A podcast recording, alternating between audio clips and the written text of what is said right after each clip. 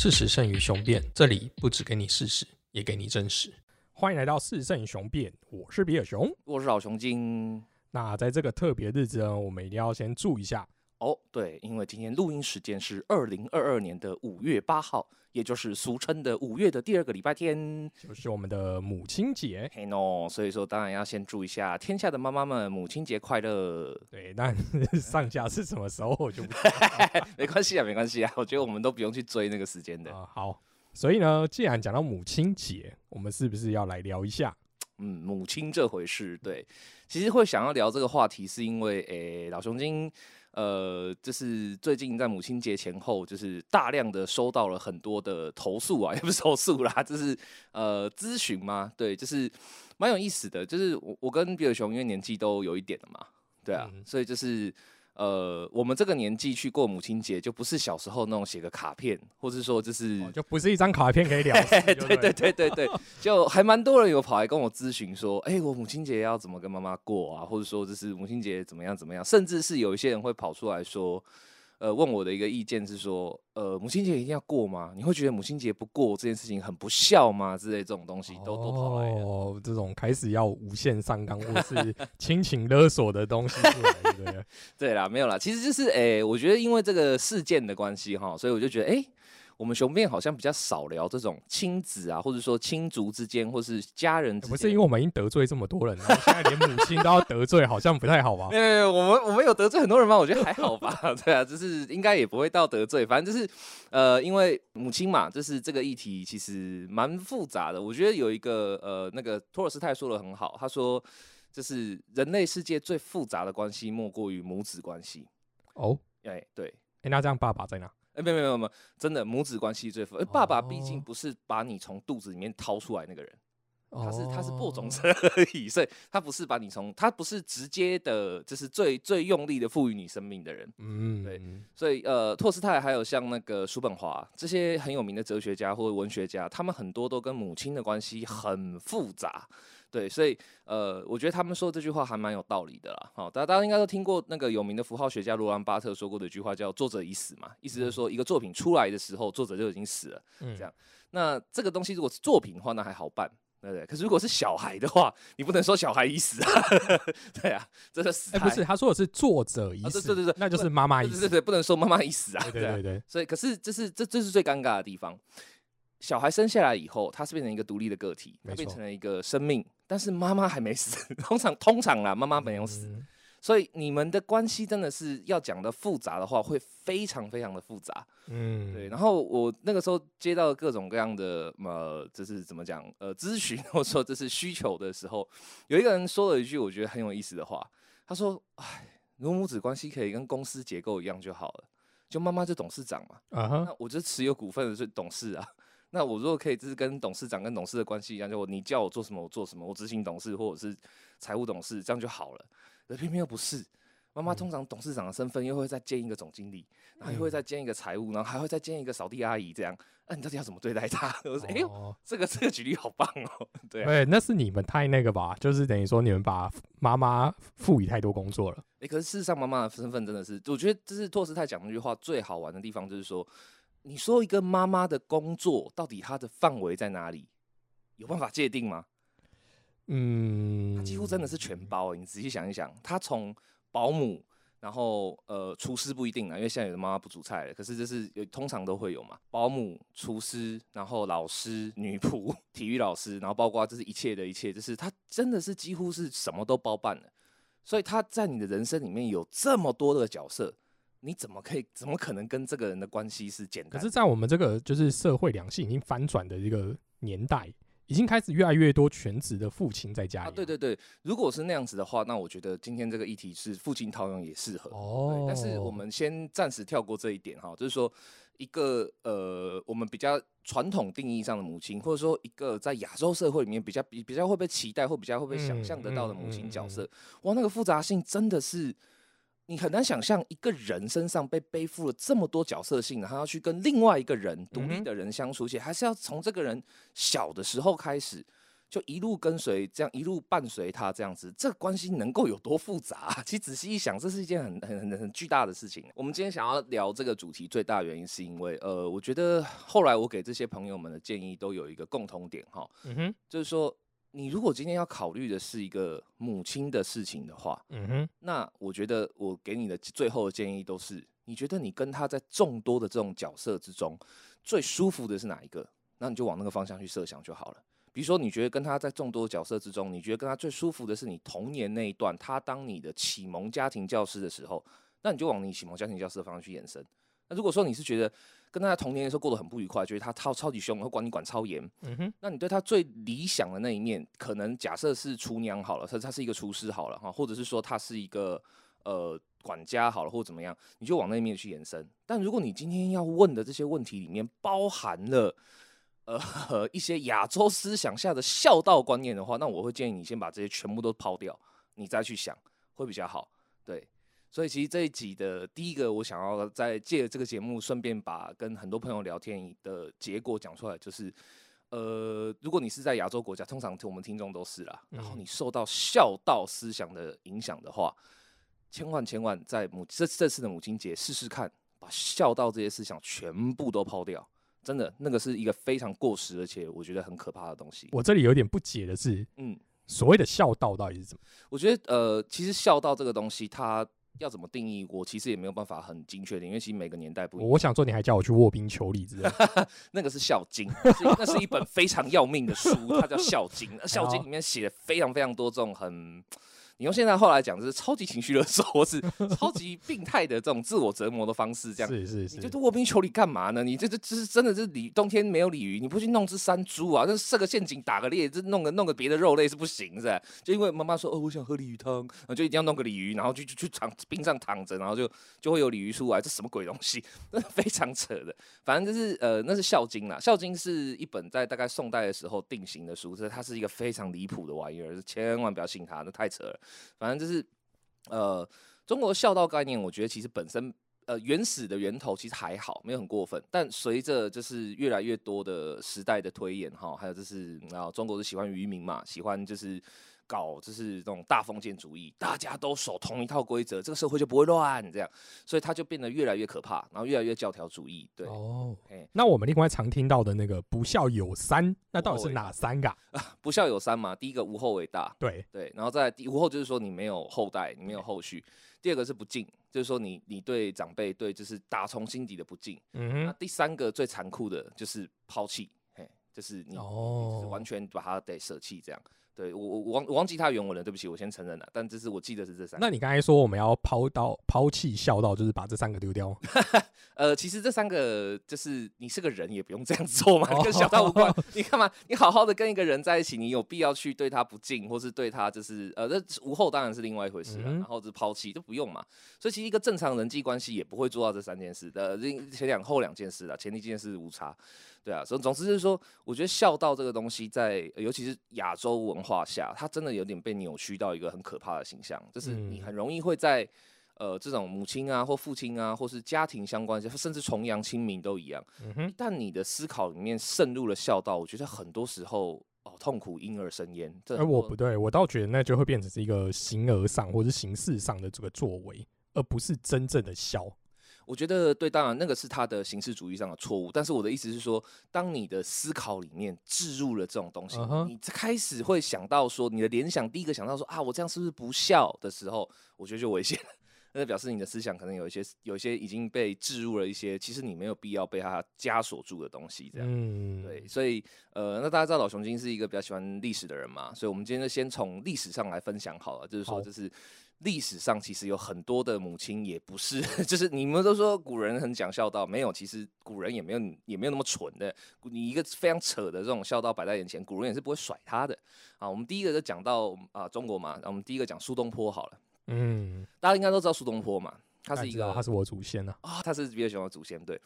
呃，苏东坡大家都知道他是一个很有名的文人，然后苏东坡呃比较这再少一点人知道是这个人很白目，这个人讲话非常的毒舌。苏东坡大概是北宋第一毒舌王，他这讲话非常非常的白目，然后非常他都可以说人家是大便。呃，他的被说被被说大便也是应该的，说实话，他以他这个臭嘴，他真的是以这个年代的观点来讲，这是嘴超贱这样。然后呃，他他嘴为什么那么贱呢？其实很好玩的是，是因为他妈苏妈妈嘿陈氏，就是程咬金的陈。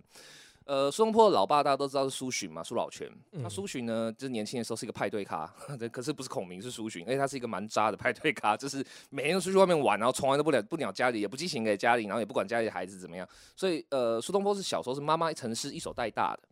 那陈氏非常的博学通文，她是有钱人家，这大户人家的女女人女女子，所以说她自己也是饱读诗书。那陈氏是从小呃盯着苏东坡读书长大的。那陈氏非常喜欢东汉的时候党锢之祸的时候，一个非常有名的就是清流，叫做范邦。范邦他这是一个非常敢直言直谏，然后然后对朝政对很多东西都敢，他甚至那个时候去抵抗了十常侍，公然说十常侍是误国国贼这样，所以后来范邦无就不就不可免的，当然就被下狱，准备要被干掉嘛。那他要被砍头之前，范邦的母亲来死牢看儿子最后一面，那范邦就哭着跪倒在地说，就是啊妈妈我不能孝顺你了，怎么办呢？这样，就范邦的母亲说什么呢？范邦说啊你要当君子，你就会早死啊。可是我这是把你培育成一个君子啊，所以你以为我没料到这一天吗？你可以去死没关系，不用担心啊，去死吧孩子，这样。然后范邦就很感动，可是呃也是没办法，他真的就被砍了这样。然后苏东坡听到这个故事，就妈妈拿这个故事来去鼓励他。苏东坡听到这个故事吓一跳，然后就问问妈妈说：“ 那妈，如果我以后变成范邦，你怎么办？”然后他妈妈陈氏说了一句很屌的话，他说：“你如果能够变成范邦这种人物，我难道不能变成范邦他妈吗？”意思就是说，嗯，去搞吧，孩子，你妈可以，你妈可以，可以让你死都没关系。这样，我苏东坡真的就这样干了。嗯，苏东坡后来是真的就一生就不群不党，他真的是从整个北宋过程，他从来不踩在新党跟旧党任何一端，而且王安石他也挺在合理的时候，司马光他也挺在合理的时候，那所以他两边都被攻击到爆，所以才会被贬啊，才会被贬到笑，而且就是他连皇帝他都敢直接就是跟他讲说，我个人觉得你这样子还蛮没脑的，这样子，当然是对，所以问题是。他妈妈在在意，真的不在意。嗯，就是苏呃小苏后来这样到处被贬，到处很惨的时候，他有没有觉得他很不孝？没有，真的没有。所以你看，宋代一个这么重节气节，这么的，就是传统伦理，这么这么多加深在身上，然后这么重文人的这个气息的时代下。一个这样子的母亲制造出来一个这样的苏东坡，嗯，古人真的有你想的那么愚孝吗？真的不是这样子，完全不是这回事。嗯，对啊。那如果你要讲西方的更多例子，这样像有名的奥地利公国的国母玛利亚哈，或者是说就是呃拿破仑他妈拉蒂西亚，不过这个我们就扯远了哈，我们先不讲这些例子。总之可以讲的是说，呃，事实上古人的时古人的时代里，对孝道根本就不会是那么疯狂的去呃执着它。事实上，会疯狂去执着孝道的，往往都是反而是就是，呃，你非常的想要攀附上流，你想要跻跻身到上流社会，你要做个样板，你要做个样子的那种的，反而就是会对孝道有一些很疯狂、很病态的执着。但是你看古时候真正优秀的，或者说真正就是厉害的那些人，那些台面人物，或者是说呃留下名字的这些人，他们的母亲通常 对孝道都不是很在乎。我怎么这样听起来好像跟儒教有点猫腻耶？什么意思？怎么会这么想？因为感觉就是儒教就是来讲父父臣臣君君子子，嗯嗯嗯，所以在这个地方他们应该就是就是。哦，有有有在用力，有在施力去结合，让他们就是让下面的人都想要这样做，是不是？我我不知道，有其实是有的。像从汉代开始，就是因为汉代还没有科举嘛，汉代开始就是你要做官，其中一个方法是推举乡乡亲乡里奢老耆老们，他们如果觉得哎你这个人可以的话，他就会推举你去当官。那如果朝廷派人来检核，呃你真的可以，其中一个很重要就是孝廉。嗯，对，嗯，举孝廉，对，所以事实上这个的确是跟 儒教跟就是当时的政府的一个呃怎么讲愚民策略啦是有关系的，它有绑定，哎，他确实有去刻意的去推动，哦，但是真的厉害的人物通常不会太去鸟或者太去甩这个玩意儿，其实真的不大会，嗯哼，对，所以第一个是呃，事实上古人就没有你想象的那么愚忠愚孝，嗯，真的没有，对，那第二个我们可以讨论的就是说。你看，就是像范邦跟就是呃生活例子都一样，一个母亲她想要她的孩子变成什么样的时候，其实很多时候母亲是知道代价的。你说苏东坡的母亲会不知道在那样子的一个时代里，你要当一个好打抱不平、好去敢去跟权威、敢去在北宋一个这么僵硬的时代去挑战这些文人制度，他的孩子不会付出代价吗？他知道的，他其实是知道的。嗯，所以其实一个母亲她想要她的孩子变成什么样子的时候，事实上她会知道代价，多半啦，多半会知道代价。知道代价的情况下，那你孩子去这样做了，他如果又嗨，那这个其实就是就是很虚伪，那是母亲的问题。我我想到一个奇怪的点是说，我们刚才举那两个例子，他在那个时代里面算是一个知识水平文化比较高的一个对那一类人。对对，那如果是知识水平文化比较低的那一些人，他的就是做母亲的，他有办法预期他小孩子长成什么样子吗？通常不行，因为如果你是在呃，比如说我们就一样以北宋来讲好了，呃，如果你在北宋，你是一个大字不识的农民，然后你娶了也是一个大字不识的农家农家妇女这样。嗯那他可能会根本就不知道他的孩子会变成这样，他唯一能够想象得到就是他的人生，就是说，哦，我希望他变成一个 吃得饱的农民，这样，嗯，这比他的人生再好一点。那所以你刚才说的那个样子，就是妈妈会知道自己小孩子，然后可以去承担他的那个风险的时候，那那个社会阶层的妈妈就没有办法做这件事情了。哎、很好玩的地方在这边。如果你在，就如果你是在一个就是真的这样这种平头百姓、这种平民阶层的家庭，然后你是一个妈妈，然后你的小孩子假设真的很厉害，他就是人中龙凤，他天生就非常有才能或干嘛的话，嗯，通常在古的古时候，妈妈会选择放手，哦，妈妈会选择我管我我不我教不了这个孩子，我对这个孩子我没有办法，嗯，所以他会送给老师，像刘备的妈妈，刘备的妈妈是另外一个故事，刘备他刘备也是类似的故事的。其实刘备他老爸也是一个就是败家子，就是嗯非常喜欢走马赌狗这样的一个不事生产的混蛋，然后所以也是妈妈一手拉大的这样。那嗯妈妈也是蛮有见识的，所以就跟他讲说，哦，你是中山靖王七世孙这样。这其实大家都知道，这只是个屁话，这样子根本就没有这回事。可是就是他很懂得用这种呃怎么讲情操教育嘛，或者说就是名声这样。所以其实刘备他后，刘备最在历史上最容易被连接的形象，其实这是一个非常讲义气的八加九，嗯，非常非常有人格魅力。然后他刘备也是在涿县那一带，就是各种各样的地方地痞，就是龙蛇混杂的少年们，大家共同推举的大哥。嗯那，你说没有一个妈妈这样支持的话，会可可以这样做吗？早把打打断狗腿啊！哦，对啊所以，呃，你刚刚讲的，就是如果说一个妈妈是那种完全没有办法，呃，就是没有足够的知识或者没有足够的教育的话，她会选择在古时候，其实她多半会选择就是放手，或是另外一个极端呐、就是管得很死。嗯我会希望你小孩这个小孩子的所有的天赋跟所有的天才全部被我抹灭，因为我不知道你将来会到哪里去。那我唯一能够解决的就是我把你的所有的才能全部抹杀掉，然后你就变成一个就是跟我一样傻里巴的呃认命的农民，这样就好了。其他都不管，这样就会就变成两个极端。但是其实无论是哪一个，都跟你后来所扭曲的那种孝道逻辑完全不搭，完全搭不着关系。它都是很务实的，或者它都是一个就是为了生存的一个策略而已。这样，对。所以从刚刚这样讲下来啊，这是第一个，就是我们自己想要讲的，就是说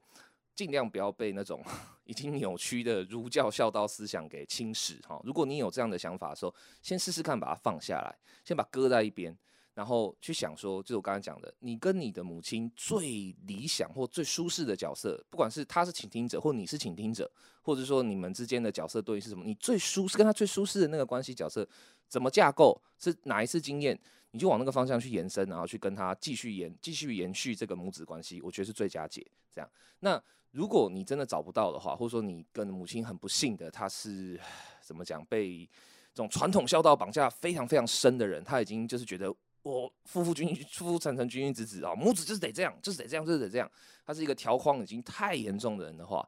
那第二个建议，我觉得其实就是，呃，你可以试着去想一想，就是他经验的事情是什么。所以今天是我想要讲的第二个主题，就是说，妈妈这个角色在这么多妈妈这个身份在众多角色性的这个复杂性下，我觉得她最有趣的一点就是说，跟她的孩子可以怎么讲比较快乐或比较好的相处的，通常啊是。这个妈妈不只是会跟小孩子一起做好事，比如说一起玩、一起画画、一起读书这种好事，还会一起做坏事。嗯哼我真的觉得这点超级重要的，还会一起做坏事。其实某方面来讲啊，你可以说像刚刚举的那个例子，苏东坡的老妈陈氏，她就是跟苏东坡一起做坏事。他知不知道在北宋那个非常的呃怎么讲 僵化的朝代里面，鼓励自己的小孩子不顾母亲，然后去游历或是去做君子，是一件会被打会被打击的事情，会被视为说是不对、错的、坏的事情。他知道的，他绝对知道的。但是他鼓励他的孩子去做坏事，嗯或者说我跟你一起做坏事。在苏峰的时候就很害怕嘛，他也发现就是说这跟社会风向是不一样的啊，所以就问他说：“那如果我真的变成翻帮的话，那你要怎么办？”那你看陈氏的回答是说：“你能当翻帮的话，我就能当翻帮他妈，你不用担心。”嗯哼，所以我觉得最有趣的地方就是说，我自己后来想了一下，最好的母子关系就是，也不是最好，这是最能够舒适的互相对待的母子关系。其实是除了要一起做好事之外，也要一起干坏事。嗯，对，妈妈如果愿意跟孩子一起干坏事这件事情，我觉得是非常非常非常大的一个母子关系的一个契机，或者说一个羁绊啦。真的，嗯我我我我自己的话，最深刻的印象是因为我妈是一个非常非常的女中豪杰型的人。呃，老雄心以前因为上一集自由班教育有讲嘛，以前都是放牛班的，然后高中还读了四年，这样就是在义务教育很不顺遂。那一般的母亲这时候应该是哭啊、难过啊、紧嗯张啊，呃，我儿子以后怎么办，对不对？我跟他讲，熊妈一点都不担心。熊妈说了一句话，他就去当佣兵就好了。他嗯去法国啊，那么能打，呃，身强体壮，然后又这么这么这么彪悍的话，去法国啊当蓝扁帽当佣兵啊，赚盆盆盆盆满钵满，回来以后还可以当个就是杀手或佣兵什么的，多好！这样真的，熊妈是认真的这么觉得的。所以熊妈至今最遗憾的就是我没有去法国当蓝扁帽，她有时候还是会时不时打电话过来说：“哎，早知道当年就应该把你送到法国去。”我就说：“我靠，你真的是你这个事情这么执着啊？”对。然后小时候，呃，老熊精打架的时候，熊妈是是会鼓鼓励我去打架，因为熊妈是一个正义感非常强的人。那老老熊精小时候去跟人家打架，百分之九十的原因都是因为要出头，嗯所以我因为正义感的事情去打架，然后呃老师来跟我妈讲，或者说对方家长来告状，因为有时候打得很凶，真的把人打伤了，熊妈 会直接把对方小孩骂臭骂一顿。说你这小孩这么不要脸，怎么被打活该着呢？然后还会说就是你打得好这样子，所以就是呃，对老学生来讲，我跟我母亲最大的、最最最深刻的，就是觉得生命中的一些共同经验，或是一些有趣的羁绊，嗯就是他会跟我一起做坏事。而且那个坏事是他也知道是坏的，我也知道是坏的，那这个社会也知道是坏的，但是他会陪我一起。嗯我觉得这个真的很重要，哎，这个真的是无比的重要。嗯，这一段经历我就没有，我呃，毕竟就是小时候还是比较循规蹈矩一点，应该讲说我做的坏事都没有让人家发现。哦，对我干的确也干过不少，我觉得不是那么好的事情，但是我们就可以收的很漂亮，不会让家里知道。对，因为哦我从小被教育，我我我妈给我的教育就是你自己的事情自己处理。哦，她是那种就是比较像你刚才说，我就是放任，嗯，就是她可能觉得我我我的天空比较大吧，哦，她可能跟她的领域不一样，那她就觉得那你就你就搞你自己的，哎那她她只是觉得说你做任何事情你自己负责，哎、其实我觉得这个也是在跟你一起做坏事。对，说实话，就等于说她不管我，嗯，对，对，就是你要去打撞球这件事情，她不会管我。嗯就我我大概很有印象，那个是我国小的时候，那时候刚好正逢保龄球。嗯，那那时候其实保龄球跟撞球店其实没有差太多，对，其实很多都有。对。但是我就说我五年级跟我妈讲，哎我去打保龄球，我妈不会阻止我。哦吼吼，对，啊，我国中的时候我去打撞球，我妈也不会阻止我。啊，高中的时候打撞球，我妈也不会阻止我。我觉得这个真的就是跟你一起做坏事，真的，对真的，那他就是觉得，反正你就自己搞清楚你自己在干嘛就好了。嗯，对，那也也就会造就成我如果今天真的干的不是太好的事情，不要扛了，我自己会想办法把它处理完，OK，我会不会到家里那一关。了解了解，就大概我觉得我的状态大概是这样，所以我没有，我就没有像那种就是哎，妈妈她来到现场讲说，哎、我小孩子没错，或者什么之类的，啊不太会有遇到这种事情。了解了解了解。我老学生妈妈也是，老学生妈妈这是一个非常正义感非常强、强到很可怕的地步的人，所以。呃，如果我真的做了一些他他也不能容忍的事情，那他是不会帮我的哦，而且他会连着外人一起来揍我，或者连着外人一起来对是是是是，所以呃，我觉得这是，所以呃，就像比尔熊跟我这边的经验都一样，我们因为都有一个会跟我们一起做好事，也会跟我们一起做坏事的妈妈，嗯所以我会觉得那样子的一个关系就会产生一种极大的羁绊跟信任，还有就是它是一种真正的就是。从过去可能你的关系只是被血缘绑定，然后他自他给你生命，这样他带给你生命这样子的一个关系，升华成说，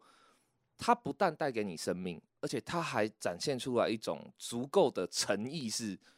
我虽然带给你生命，但是我尊重你的一切，嗯而且就是你的一切是好是坏，我都会陪你一起走下去。嗯这样，我觉得这个就是母子关系的升华了，它就变成了，就是也不是说真正母子关系，而是说你跟他的关系，就是跟母亲的关系，就会变成就是一种呃，从过去好像有一种呃不得不依附的生理上的，就是高高低阶层哦，他他赐予我生命，到变成他自己从自己从那个神坛往下走，然后把你拉上来，然后跟你说我们是平等的，可是我还是爱你，然后我就是你妈而已，就这样，没别的了。这样。对，所以在这样的前提下，就会让我刚才前面老雄心那一段我听不太懂的嗯。是说，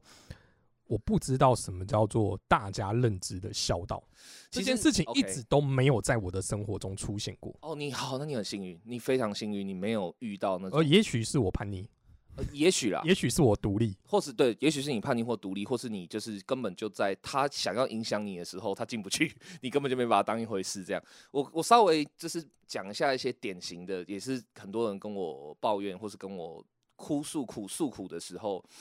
的一些典型的 stereotype 好了。嗯，就比如说第一个是啊，我去年送我妈一个什么什么东西啊，他就直接就是翻脸，就说啊，人家谁谁送的是什么啊、哦，你送这种东西，你妈妈妈妈这样子，这对你不好吗？妈妈怎么样怎么样？这是一种。那另外一种那种比较经典的孝道的那种反应哈，就是说就是哦，就是嗯情绪勒索啦。比如说啊，你母亲节呢，这么这么久没有看到你，你就这样子，这几个就给我吃个饭，就这样看几个小时而已哦。啊，我这样子养你那么久，我每天这样看你这样啊，你是这样子给我几个小时，我就只值你几个小时而已哦。嘿，那第三种呢，就是更恐怖的。我觉得这三种这种真的是很多诶、说实话，真的还蛮多的。但我觉得好痛哦，听到我都有点替他们难过。嗯第三种是什么，你知道吗？第三种是他也没有要求说你一定要回来，或是一定要跟他见面啊，甚至也没有要求礼物，但是他就是会不断的 check 你的人生。哎，你最近怎么样啊？这么大有没有懂得防疫的没有啊？啊嗯，有没有就是在工作怎么样啊？存钱啊，叭叭叭。重点是他这个如果只是你知道，这是没话找话讲的那种长辈碎嘴就算了。如果只是这样的话，其实大家是可以理解的。他最恐怖的地方就是他不是，他是认真的在盘点你的人生，然后通常最后再加一句：“哎，你记得不要给妈妈丢面子哦。”真的有好多好多都会丢，都都会有这一句。嗯，你记得不要给妈妈丢面子哦。哦，我真的听到我都会觉得，我、妈呀，shit！真的听到我都觉得，这这三个我真的在我人生 中完全没有经历。呃，我妈大概是三百六十五天，大概不会打超过十通电话给我的。我跟你讲，我妈也是。然后呢，这个礼拜，哎、就是母亲节这一天的时候，我就其实我这近年来，因为我外婆年纪比较大，嗯，所以我就会陪着我妈，然后去外婆家。嗯对，因为我觉得外婆比已经到另外一个层次了，啊我觉得偶尔去看一下外婆倒还好。嗯，对，然后就我就问我妈讲说，她今年还要去外婆家吗？她外婆就说什么疫情很严重，年纪又大，她怕群聚，嗯，然后就说不要，我说 OK，然后我就说那要回家吗？我妈就说你妹都要出去了，那你就可以没事不用回来。她也没 care 这些事情，嗯，对啊，所以我就说我一直很难理解，就是说大家认知的孝道到底是为什么要把孝道放开来？就是因为我会觉得，就是呃，你要跟妈妈吃饭这件事情，不单单只是在母亲节吧？对，没对对，没错，对啊，然后你要送妈妈东西，也不用挑节日啊。我有能力的时候，我就可以送啊。我看到好东西，我就可以买。其实我觉得孝道就是你刚刚一直不能理解那种传统孝道，它最可怕的地方，其实就在于说，它就是一种形式主义，你知道吗？它就是会变成一种，就是说，他根本不在乎内涵。就像我们刚刚讲的那些故事里面，你都可以发现得了说，呃，这里面有他怎么样的想法，我讲他不在乎这一切，嗯。我根本不在乎你怎么想的，我也不在乎你怎么过的，我也不在乎他在乎什么，就众人的眼光，然后有没有跟大家一样，然后过去是怎么样，我觉得是这样，那就是这样。这是这是这种怎么讲科层孝道或者说僵化孝道最可怕的地方。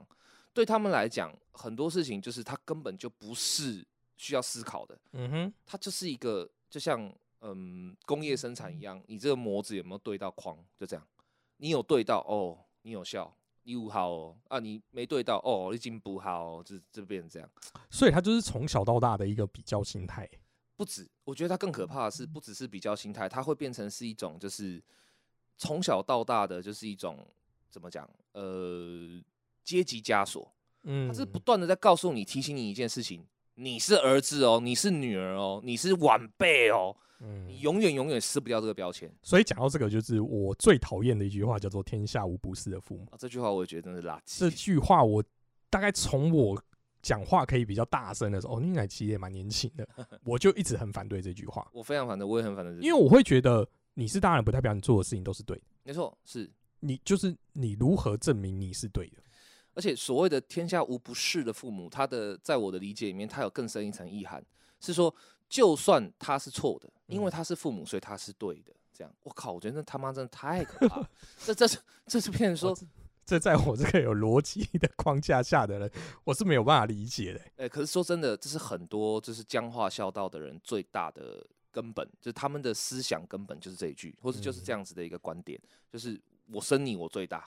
我就是怎么样，我就是怎么样，他他基本上就是僵化孝道的怎么样力量来源啊，你可以这么说。嗯哼，对，所以我觉得这真的是很要命，所以呃，这是很可怕的事情。而且我觉得这种僵化孝道就会带到我们今天讲到的第三个主题，嗯你会发现这种僵化孝道它最可怕的地方就是它的所有的表现都是极端值的，它只有爱跟恨，嗯好跟坏，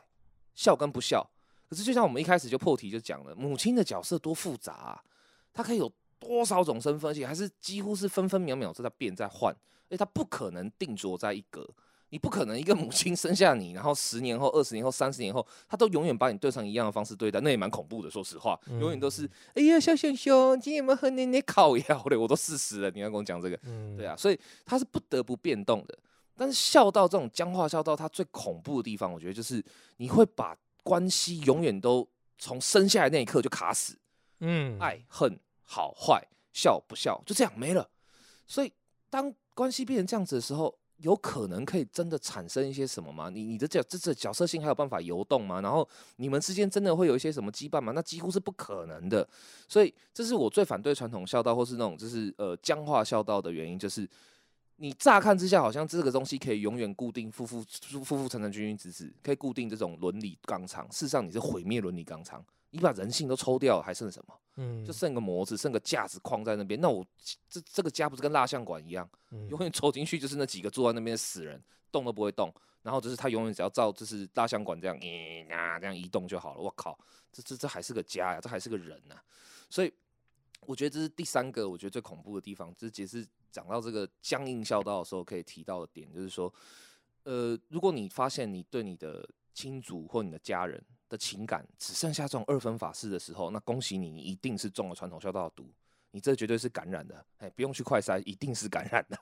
因为如果当你对一个人的情感只剩下爱爱跟恨、好跟坏，然后你自己是笑或不笑，那恭喜你，你绝对是感染了这种就是僵硬孝道的。但是像我们这样就是敢直言不讳的跟父母说，你这样做母汤，你这样做不对，嗯，然后感觉我们在忤逆他，让他心情不好，这样就有比较好吗？熊金妈一直觉得就是呃，熊金妈因为是在苗栗嘛，所以她是一个铁男人，嗯，她就一直觉得台湾的疫苗都是假的，你千万不要去打。嗯，然后 我去打了，那他有没有不爽？有啊，哎，你就这样死掉了，我就我不管你哦，等等，你这到时候并发症等等。我说好，没事没事啊，我如果真的死了，你也不用太担心啊，那就是就就就就收收个尸就好了，然后这样的。然后我妈也是真的认真说，哦，你你这样子你没意见我算了那样什么的。所以就是，就算你忤逆他，就算你顶撞他好了，或就算你真的跟他在这方面有不和好了，就是你们之间都已经有过那么多次，就是这样互相的做坏事，或是互相的去吐槽的记录的情况下，嗯这关系经得起考验啊！这不是第一次了，对不对？从我高中休学开始，从我过去有那么多就是混蛋事情，这做那么多危险的事情，他都这样一起跟我走过来了，这种事情就是就不高兴一下有什么差吗？可是可是你这个例就是你的状况，因为我觉得我们俩母亲大概有大概有部分是蛮相似的嗯状态或教学方，哎、就是带哎、像什么呃带领我们成长的方式。嗯可是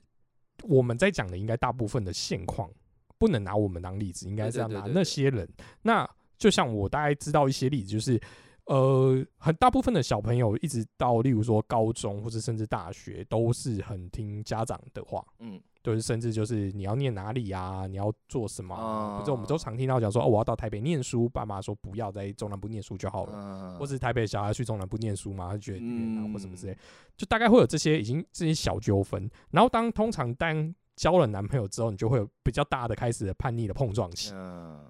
这时候妈妈们就会讲说啊，你交女朋友以后就不管家里啦，有交女朋友就不要理爸妈啦，或什么之类这种这种忤逆好像会比较容易发生。像呢，我们这种就是有一些人就是也会继续，因为妈妈说不好，所以我就继续就跟这个女生分手。啊，有有有，那那像我们可能就比较做自己，我们就是要这样干。那你觉得我们这种忤逆是比较好的吗？我觉得比较好啊，说真的，对啊，因为如果你可是我们让父母操心了，那又怎么样？这是我的意思是说，这就是你看你刚刚那个话，我让他操心的这句话，就有一点传统那种江阴小道哦的味道。你为什么不能让他操心呢？这这这这这为什么不行呢？你否反过来问你，你让一个爱你的人操心，Why not？为什么不行？你你就，因为这个人爱你，或因为这个人跟你有深刻密切的关系，所以你就要把他捧的跟什么一样，然后连让他一点点操心都不行吗？我觉得那这这这是最好玩的地方。那你在瞧不起他吗？他嗯的心理耐受度跟他的呃成熟程度，跟他能够做到的事情，难道就只有这样子吗？他就是有一点点操心，他就受不了了，他就不行了，或他就会你们的关系就这么脆弱，就要崩坏了吗？嗯我觉得这是最，这是僵化效应最可怕的地方，就是说，你会自动的跳到一个板样板里头去，而那个样板它是很难让你意识到这是个样板的，对啊，就是或或我换个角度讲好了，我们都觉得，就是应该说样板翘到会认为说不要让父母操心，嗯，那我倒过来讲，那如果小孩子操心父母呢，这样就可以吗？小孩子难道不会不会操心父母吗？会啊！你小时候一个人被留在家里的时候，你所以你你就在孝道里面啊，你操心父母代表你孝顺啊。哦，所以就就变成说，只有小孩子可以操心父母，然后父母永远都不可以操心小孩子，这就是孝顺。你看，这就是样板孝道最恐怖的地方，它是经不起考验的，你知道吗？它是经不起这种反复责问的，嗯哼，一讲它就破。那小孩子就操心父母，然后就是对的，这样，那这这，所以说这是最大的孝道，就是全世界小孩全部都得忧郁症就好了，就每天就是不用上班，不用工作，不用干嘛，就跪在那边，然后就是我担心我妈妈现在呼吸顺不顺畅，哎呦，我感应到了，我妈妈上一秒呼吸零慢了零点二秒，我不孝，然后自己先打自己七巴掌，这样，我靠，了不起、这 这就是你妈生你下来，就是希望你变成这样子的存在，就是每天跪在那边赏自己，不断赏自己的光，然后他也这样，因此这样，他因此也这样操心了，然后扑过去抱住你说：“我儿啊，你何苦如此做？你怎么了？妈，我是担心你呼吸不顺畅。哎呀，儿啊，你真是孝顺呐啊可是妈现在哭了，呼吸又不顺畅，你要不要先赏自己两个耳光先？”靠背的，这什么病态啊？这什么鬼世界啊？这这就变成说你就是永远都变成是大家就是要无限的去演下去，你知道吗？这你你看听刚才那个很夸张的剧情，就觉得正常人看到这种剧情都会觉得什么靠嘛矫情啊，对，嗯这这不符合人性啊，你知道吗？这是是是，对啊，所以我觉得很好玩的地方就是说，你为什么不能让他操心？你今天就在一个他该操心的年纪嘛，会去有这种碰撞，会去有这种顶撞，会有这些忤逆，会有这些叛逆，这不正就是你现在的生理上、心理上应该要走到的坎儿吗？那你如果不让他操心，或是你不让他去承担这个角色责任，或是不让他去，就是我刚才讲的，陪你一起走过这段有趣的坏事期间，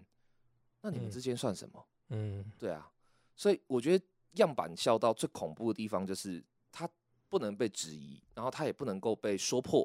但是你说破它，就像我们刚才这样硬把它讲破的时候，你就觉得靠，这真的简直无无无理取闹到一个可笑的地步。这样啊，那不然这样好了，老雄记，你到底告诉我们该怎么过母亲节？说得好，对，这是我最后想要给所有我们的听众，包括呃可能有找我咨询过的朋友的一句话。我我有找我咨询过的话，我应该最后都会给你这句话，所以你应该听过了，那你就忍耐一下。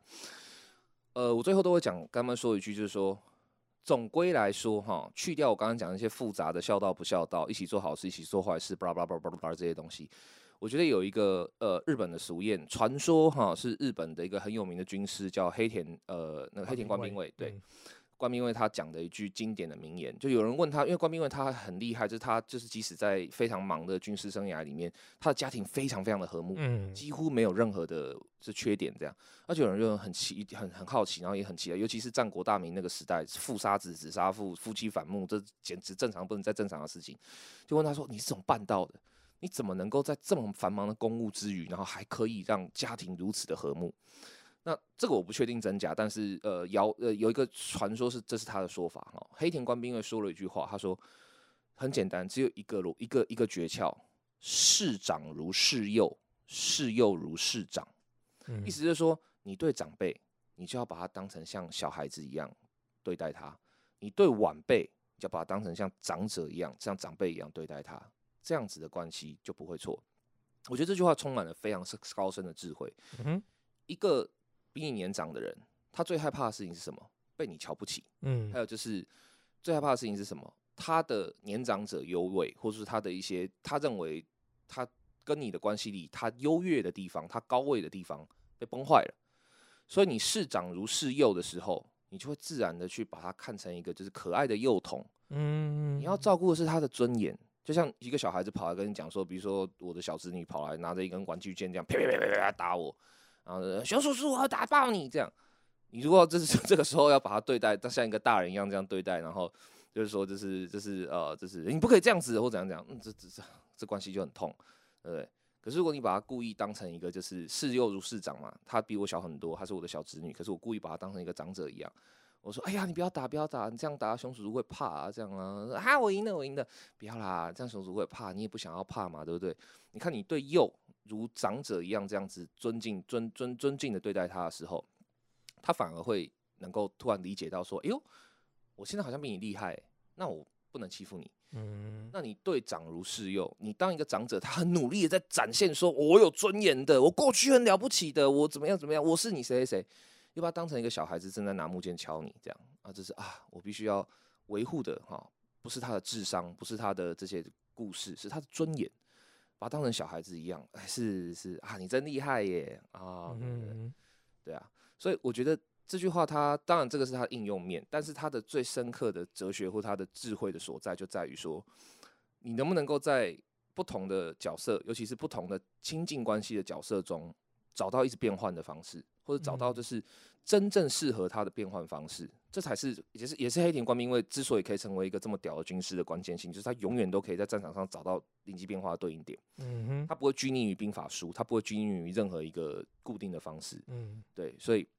我觉得最后呃，想要在母亲节特辑里面，给所有可能在过母亲节有障碍，或是说有担心，或是有痛苦的人们，就是这句话，就是说视长如视幼，视幼如市长。就你你你只要能够找到跟他的关系里你最舒服，而且而且重点是，你并不需要就是呃僵化于就是你们的固定角色的方式，我觉得那就对了。嗯那就你就这样子过就好了，对啊。你的妈妈如果是一个非常爱面子的人，那当她想要面子的时候，你如果只是单纯的满足她，那你们的关系是不会变的。但如果他是一个很很爱面子，他就是要高价礼物的人，但他对你有这个要求的时候，但你却给他的是另外一个要求，就是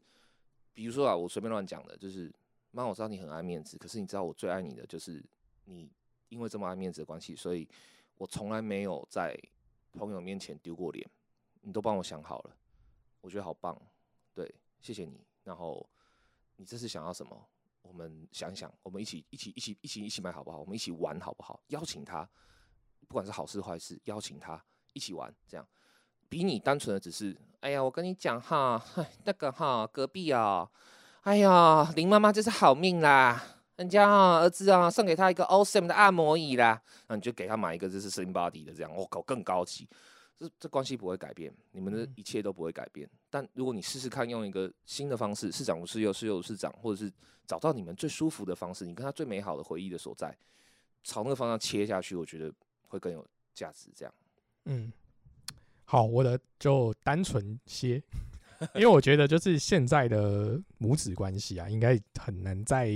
听我们节目这个这个阶层的人嗯，去做很大的改变了也。是啦。对，我觉得大部分事情都已经定型了。那但我还是想要跟大家讲，就是其实我认为顾好自己就是孝顺的一种方式。哎、也是，对，这也是，就是所谓的顾好自己，就是我们刚才其实刚才就有稍微提到，就是我没有让父母操操心，嗯，我就还是过好我自己的生活嘛。我嗯我没有哦，虽然我没有办法呃贡献你什么样的富裕的物质生活，但我也不求跟你拿一分一毫。嗯那我就过好我的，你也没有觉得好像我穷困潦倒，嗯，那你也没有觉得我好像铺张浪费，我嗯就什么都让你没有感觉。